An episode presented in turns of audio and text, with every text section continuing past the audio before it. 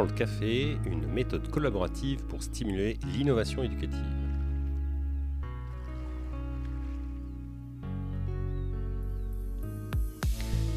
Bienvenue sur le rendez-vous du mercredi, le podcast qui t'aide à mieux gérer ton école, ton collège ou ton lycée.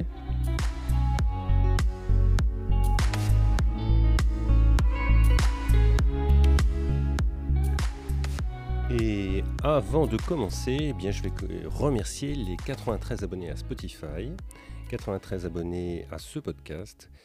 Eh bien, cela m'encourage à poursuivre ce travail et je remercie aussi Philippe euh, qui m'a fait découvrir cette méthode d'animation.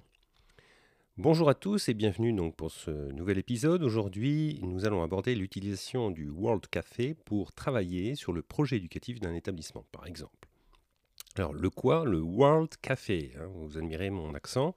Le World Café, eh c'est une méthode de facilitation de la conversation en groupe et qui a été développée dans les années 90 par euh, Juanita Brown et David Isaac.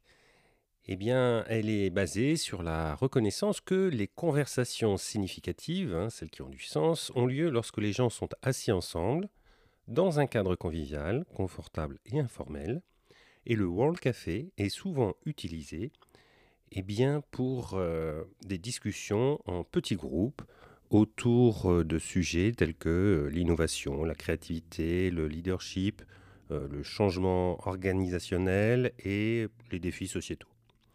Les principes de base alors de ce World Café, de cette technique, eh bien, sont les suivants. Il faut d'abord créer un environnement accueillant pour les participants, encourager l'échange d'idées, construire euh, sur les idées des autres, élaborer des solutions collaboratives, favoriser la participation de tous et éveiller à ce que chaque participant ait la possibilité de partager ses idées. Dans un World Café, les participants sont souvent invités à échanger leurs idées à travers plusieurs tables, chacune animée par un animateur différent, l'animateur étant une personne qui participe au World Café. Les participants donc changent ensuite de table et les idées échangées précédemment sont partagées avec les nouveaux membres de la table. Cette méthode permet de générer un grand nombre d'idées, de construire sur les idées des autres et de favoriser une conversation fluide et collaborative. Donc c'est une méthode très efficace pour partager sur le travail, par exemple sur le projet éducatif de l'établissement. Donc concrètement, eh bien, ça s'est déroulé euh, comme ça dans, dans mon école. Tout d'abord, euh, on a réuni euh, tous les participants, tous les membres de la communauté éducative, enseignants donc, euh, il y avait les personnels administratifs, personnels GEC en général.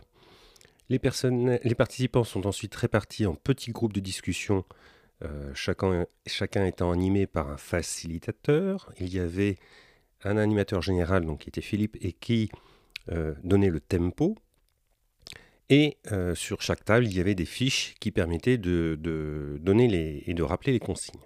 Donc chaque groupe est invité à discuter d'une question précise en lien avec le projet éducatif. Hein. par exemple, quelles sont les valeurs que l'établissement doit promouvoir ou quels sont les objectifs prioritaires à atteindre pour l'établissement. Et euh, euh, tous les participants sont donc encouragés à exprimer librement leurs idées et à écouter celles des autres. Et donc les échanges sont notés. Il y a donc l'animateur du groupe qui va noter sur la feuille euh, tout ce qui a été dit. Au bout d'une euh, dizaine de minutes, 15 minutes, je ne sais plus, les participants sont invités à changer de groupe et à partager les idées qui ont émergé de la première phase de discussion. Enfin, tous les participants se réunissent euh, pour partager les idées qui ont été discutées dans les différents groupes et à la toute fin, le dernier groupe donc, va synthétiser les différentes contributions et dégager les grandes lignes qui ont émergé de toutes ces discussions. Alors, voilà, maintenant comment l'organiser? Eh bien, euh, on va partir cette fois-ci du principe qu'il n'y a pas d'animateur euh, général pour cela. Hein. Ça peut être toi, mais ça peut être quelqu'un de, ton équipe. Donc, avant de commencer, il faut planifier un petit peu le World Café. Hein. Il est important de définir clairement les objectifs de l'événement quel va être le sujet de la conversation, euh, qu'est-ce qu'on attend comme résultat, et puis euh, tout ça, ça va permettre de, définir la suite. Alors ensuite, il va falloir former une équipe, hein.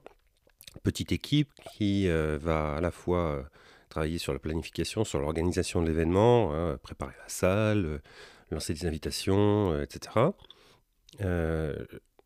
vaut mieux choisir des personnes enthousiastes hein, pour organiser cet événement, enthousiastes de nature ou enthousiastes aussi pour l'événement. Ensuite, euh, choisir un lieu, ça c'est important, un lieu euh, approprié qui va être suffisamment grand pour accueillir le nombre des participants attendus. Hein. il ne s'agit pas que les tables soient collées euh, les unes aux autres, hein. il faut pouvoir se déplacer. Ça doit être confortable, convivial. Alors les salles de classe ou la cafétéria, la bibliothèque ou une salle de conférence, c'est, font partie des choix les plus populaires pour le World Café dans un établissement scolaire. Si possible, tout doit être sur un même étage, sur un même plateau, pour éviter de perdre les personnes euh, à chaque changement de table. S'ils montent et qu'ils descendent, euh, tu risques d'en perdre au bout d'un moment. Ensuite, il faut inviter bien sûr les, personnes à cet événement en donnant bien sûr les objectifs de cet événement. Il faut préparer aussi des ressources, c'est-à-dire euh, tout ce dont tu vas avoir besoin sur les tables. Hein. Faut bien sûr des chaises, il faut de, des fournitures de papeterie, hein, papier, crayon, euh, marqueur, euh, grandes feuilles, etc. Une petite musique de transition. Et puis, euh, voilà, quand tu as tout réuni, eh bien, il faut avoir des feuilles sur lesquelles tu vas avoir mis les différentes règles et les consignes sur chaque table. Ensuite, il y a le déroulement en lui-même de l'événement. Hein, donc, il faut l'avoir préparé minutieusement hein, pour garantir euh, une expérience positive hein, pour tous les participants. Prévoir, c'est-à-dire suffisamment de temps pour chaque session de discussion. Pas assez, les gens vont être frustrés. Trop, ils vont s'ennuyer. Prévoir aussi des temps pour les pauses, hein, pour les échanges entre les participants. Et puis là où ça peut être plus délicat en fonction du sujet que tu, tu as choisi, eh c'est l'animation de l'événement parce qu'il y a bien sûr les animateurs sur chaque table, hein, ça qui s'auto-désigne. Et puis, il y a les animateurs aussi qui doivent être capables de guider les participants dans la discussion, euh, synthétiser les idées, les, accompagner. L'animateur général, donc, il va surveiller le temps, donner les consignes. Tout ça, c'est important. Hein. Alors, en conclusion, le World Café bah, permet l'émergence de nouvelles idées. Hein. Il permet euh, aux participants de réfléchir de manière euh, assez créative, de partager leurs idées en tout cas, et euh, d'encourager tout le monde à participer. La prise de décision partagée, c'est aussi intéressant. Les discussions qui ont lieu dans un World Café peuvent aider les participants à mieux comprendre les différents points de vue sur un sujet donné, et cela permet aussi de conduire à une prise de décision plus éclairée et partagée entre tous les participants. Ça permet aussi la collaboration accrue de tous. Hein. c'est une méthode de conversation en groupe qui encourage la collaboration de chacun et la coopération de chaque participant. La création aussi d'un sentiment d'appartenance à une communauté, en offrant aux participants une occasion de se réunir et de discuter, de sujets importants pour l'établissement scolaire.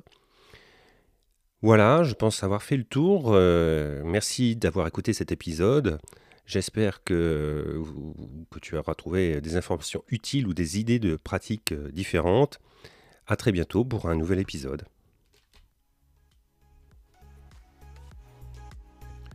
Un grand merci pour ton écoute. Je suis François Jourdain et chef d'établissement d'une école et formateur.